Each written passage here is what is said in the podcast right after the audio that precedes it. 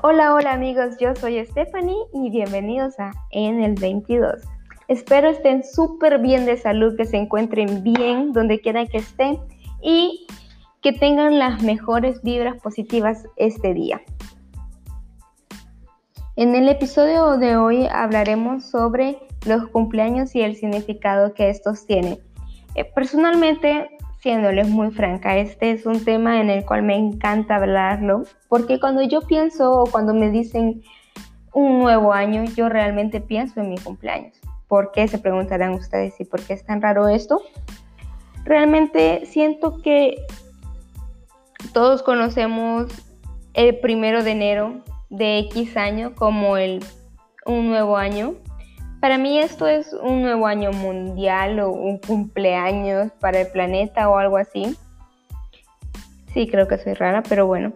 El cumpleaños para mí o nuestra fecha de nacimiento o es un nuevo ciclo. Nosotros tenemos, pasamos que de tener cero meses a tener un año, wow, un año de bebés y luego comenzamos a pasar por diferentes procesos de aprendizaje, y todo esto, y mediante esto vamos celebrando cada año, vamos un año, dos años, tres años, cuatro años, y en todos estos años vamos aprendiendo algo muy importante, valores, aprendizaje emocional, eh, vamos acumulando momentos memorables para todos y no tan memorables, porque hay que hablar, hay cosas súper negativas y hay cosas súper positivas en esta vida pero a pesar de esto, para mí un cumpleaños es establecerse nuevas metas, es poner en nuestra agenda, nuestro teléfono o incluso en nuestra mente nuevas metas. Ah, ok, acabo de cumplir 25 años. Para mis 25 años quiero comprarme una casa, quiero comprarme un carro, quiero comprarme muchas cosas, quiero salir de viaje, eh, necesito comprar o adoptar un perrito, que sería la mejor opción, adoptar, adopten amigos. Y tenemos muchas responsabilidades, porque hay que decirlo, cada año requiere más responsabilidades, ¿no? Cuando estabas chiquito solo te daban un regalo en conmemoración de tu cumpleaños y luego tienes que pagar facturas, eh, si quieres ir al cine, pues ya depende de cuánta edad tengas, tú tienes que incluso invitar a tu familia, invitar a tus padres a todo esto. Y creo realmente que un cumpleaños, además de ser una celebración, también es como una palmada psicológica para decirte, ok, vamos bien, vas aquí, este viaje aún sigue continuando.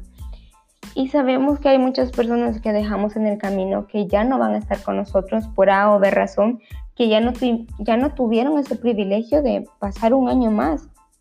No, es realmente creo que celebrarlo, conmemorarlo, o si quieres hacer una lista, ok, ¿qué hice este año de mi vida? Ok, cumplí esta meta, desarrollé este programa, terminé de estudiar, hice cosas que realmente me encantaron y he aprendido de todo eso. Yo creo que aprender en la vida es algo innegable para un ser humano.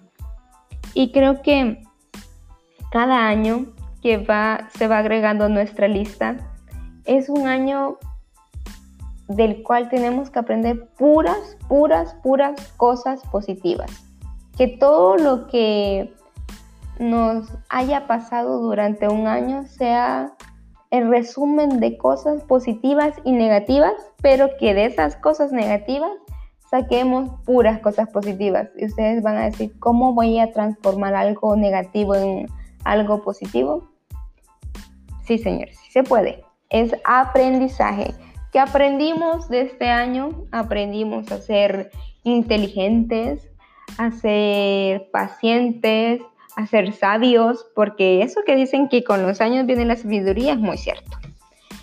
Em, creo realmente que también debido al, coronavirus hemos aprendido a, celebrar y ha tomado un diferente significado a como era antes. Antes teníamos una vida normal, entre comillas, una vida en la cual nosotros teníamos predeterminadas ciertas situaciones y ya con esto ha cambiado todo, ¿no?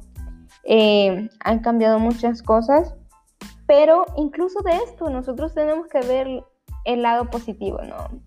Sabemos que en un año incluso pueden cambiar muchas cosas. Yo creo que nadie, nadie sabía cuando les decían 2020, ok, yo en el 2020 voy a viajar, yo en el 2020, y teníamos una lista enorme de cosas que hacer. Y yo no sé en, sus países cómo han afrontado la pandemia, pero en, mi país nosotros comenzamos la cuarentena en, déjenme hacer cuentas, enero, febrero, eh, marzo, a mediados de marzo. Solo tuvimos dos meses de normalidad. Es increíble pensar cómo la normalidad ya no existe. Y con ello ya no existen los tradicionales cumpleaños, ya no existen las tradicionales celebraciones. Y este cumpleaños para mí fue como, ok, de aquí para allá, la normal ya no existe y puro aprendizaje, puro acoplarse a las cosas nuevas que vienen. Y me encantaría saber cómo están tomando ustedes su cumpleaños, porque para mí era celebrar con mis amigos, celebrar con mi familia. Y sí, este año tuve la dicha de celebrar con mi familia, pero no como estaba acostumbrada, no como era lo normal. A ver, me encantaría saber si podemos tener retroalimentación, aún no sé cómo funciona esta plataforma, soy nueva en esto, así que me encantaría que ustedes me digan cómo están pasando las celebraciones, qué piensan de los cumpleaños qué aprenden, qué tradiciones tienen para celebrar sus cumpleaños. Muchas personas que tienen una tradición específica para celebrar sus cumpleaños. Así que amigos, yo creo que esto fue todo por el episodio de ahora. Muchísimas gracias por escucharme y los espero la siguiente semana con otro nuevo tema. Gracias, gracias por todo y adiós.